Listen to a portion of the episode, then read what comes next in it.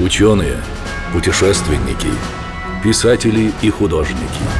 Эти люди прославили Отечество и стали известными во всем мире. Но мало кто знает, что они были и военными, офицерами российской армии. Офицеры. Авангард российской науки и культуры. Штабс-ротмистр Фет. Афанасий Афанасьевич Фет. Русский поэт, переводчик, прозаик. Офицер русской императорской армии. Если вам вдруг однажды покажется, что в жизни хронически не везет, послушайте историю профета. Готовый сериал. Сюжет начинался так. Юный и очень богатый наследник живет, как у Христа, за пазухой, ни в чем себе не отказывает. Его семья владеет половиной Мценского уезда Орловской губернии. Отец – Афанасий Неофитович Шиншин, ротмистр в отставке, а ныне успешный помещик. Безоблачное детство обещает вырасти в ослепительное будущее. Но вот младшему Афанасию исполняется 14 лет, и общество узнает о сокровенной тайне его родителей. Мальчик – не родной сын Шиншина. В одночасье церковно-бюрократический механизм, который был законом в те времена, лишает парня всего. Он теряет фамилию, дворянский титул, русское подданство и право на родовое имение.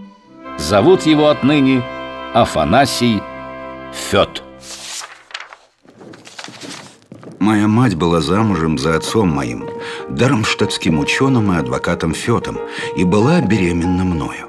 В это время приехал и жил в Дармштадте Шиншин, который вез мать мою от Фета. И когда Шиншин приехал в деревню, то через несколько месяцев мать родила меня. Малыша крестили по православию, записали сыном Шиншина. Уже после крестин родители обвенчались. Это и обернулось бедой. Формально вышло, что ребенок родился до, а значит, вне брака. Когда это выяснилось, церковь отменила крестильные записи Афанасия, и он перестал быть сыном мценского помещика. Это сейчас не важно, как ты появился на свет, а тогда было строго. Незаконно рожденные дети оказывались почти вне закона – Представьте трагедию паренька. Из баловня судьбы он превратился в изгоя. Из русского в немца, живущего в России на птичьих правах. Он всей душой возненавидел новую фамилию. Даже букву в ней изменил, убрав точки над «ё». С горечью говорил – если спросить, как называются все страдания, все горести жизни моей, я отвечу тогда. Имя Фет. Офицеры. Авангард российской науки и культуры. Штабс-ротмистр Фет. Единственно верным способом вернуть свое дворянство была военная служба. Для поэта мера вынужденная, но она не противоречила чертам его характера. Напомню, воспитывал мальчика отчим-офицер. В любом случае, записавшись в кирасирский полк, о своем решении Фет не пожалел. Я со всем рвением предался изучению фронтовой службы, для чего ежедневно проходил от квартиры через весь город в 6 часов утра на пешее учение к вахмистру Лисицкому. Надо сказать, что к тому времени Фет уже давно писал стихи – издал собственный сборник и печатался в журналах. У него появились поклонники. Но настоящее ликование поэт испытал, когда в 26 лет его посвятили в корнеты. Пусть низший, но уже офицерский чин. Только вновь произведенные нижние чины способны понять восторг, который в жизни уже не повторяется. Все дальнейшие чины и почести – ничто в сравнении с первыми эполетами. Вскоре он уже стал поручиком. Открывалась прямая дорога к дворянству. Но именно в это время император Николай I поднимает планку для вхождения в свет. Отныне, чтобы получить благородный титул, нужно быть как минимум майором. Дворянство для Фета отодвинулось на неопределенный срок. Поэт продолжил службу. Офицеры.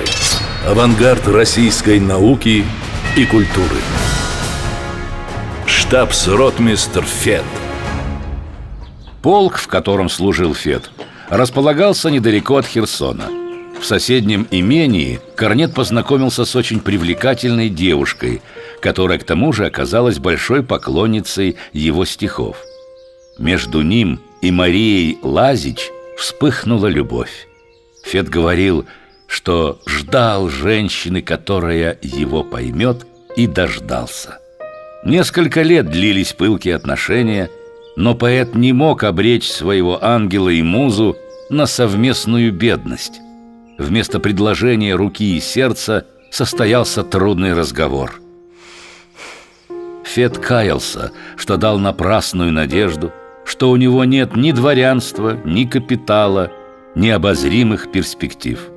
Сказал, что ей будет лучше не с ним. Ему казалось, он искренне жертвует самым дорогим ради нее. А она плакала в ответ. Просила сохранить их драгоценное, нематериальное счастье. Тем не менее, он ушел. Через несколько дней известие, как удар. Марии больше нет. Ее кисейное платье загорелось то ли от лампады, то ли от спички, выпавшей из рук. Объятая огнем длинноволосая красавица металась и кричала «Спасите письма!» и просила ни в чем его не винить. Но для себя Фет остался навсегда виноватым и никогда себя не простил. Офицеры. Авангард российской науки – и культуры. Штабс-ротмистр Фет. Афанасий Афанасьевич был отличным кавалеристом. В детстве тайком угонял со двора лошадей поскакать по округе. И стрелком был отменным. Не зря же любимым развлечением в прежней жизни была охота. Он заслужил ордена, участвовал в Крымской войне. Гвардейский полк где он тогда находился, защищал Балтийское побережье от англичан, которые поддерживали турок. В своих воспоминаниях Фет красочно описал тот период. Дождик поливал, как из ведра. Моя шинель оставалась в куда-то запропастившейся фуре, и я в одном тонком мундире остался под холодным проливным дождем. Не только разводить огонь, но даже курить на аванпостах строго воспрещалось. Листы кустарника давно облетели, и когда я прибыл на смену нашему офицеру, то он, указывая на развесистый, но обнаженный куст, со смехом сказал «Оставляю вам в наследство прекрасную беседку». Тот момент, когда невезучий Фет уже подбирался к очередному званию, открывающему путь в дворянство, взошедший на трон Александр II издает новый указ. И снова рушатся надежды. Опять повышен послужной порог. Теперь для получения титула нужно стать полковником. В это время Фет весь во власти литературной славы. Вышло еще два сборника его стихов, отзывы отличные, поэта даже сравнивают с Пушкиным – он дружит с Тютчевым, Некрасовым, Тургеневым, очень сближается с Толстым. Самому Фету уже под сорок. Он решает взять творческий отпуск. Офицеры. Авангард российской науки и культуры. Штабс-ротмистр Фет.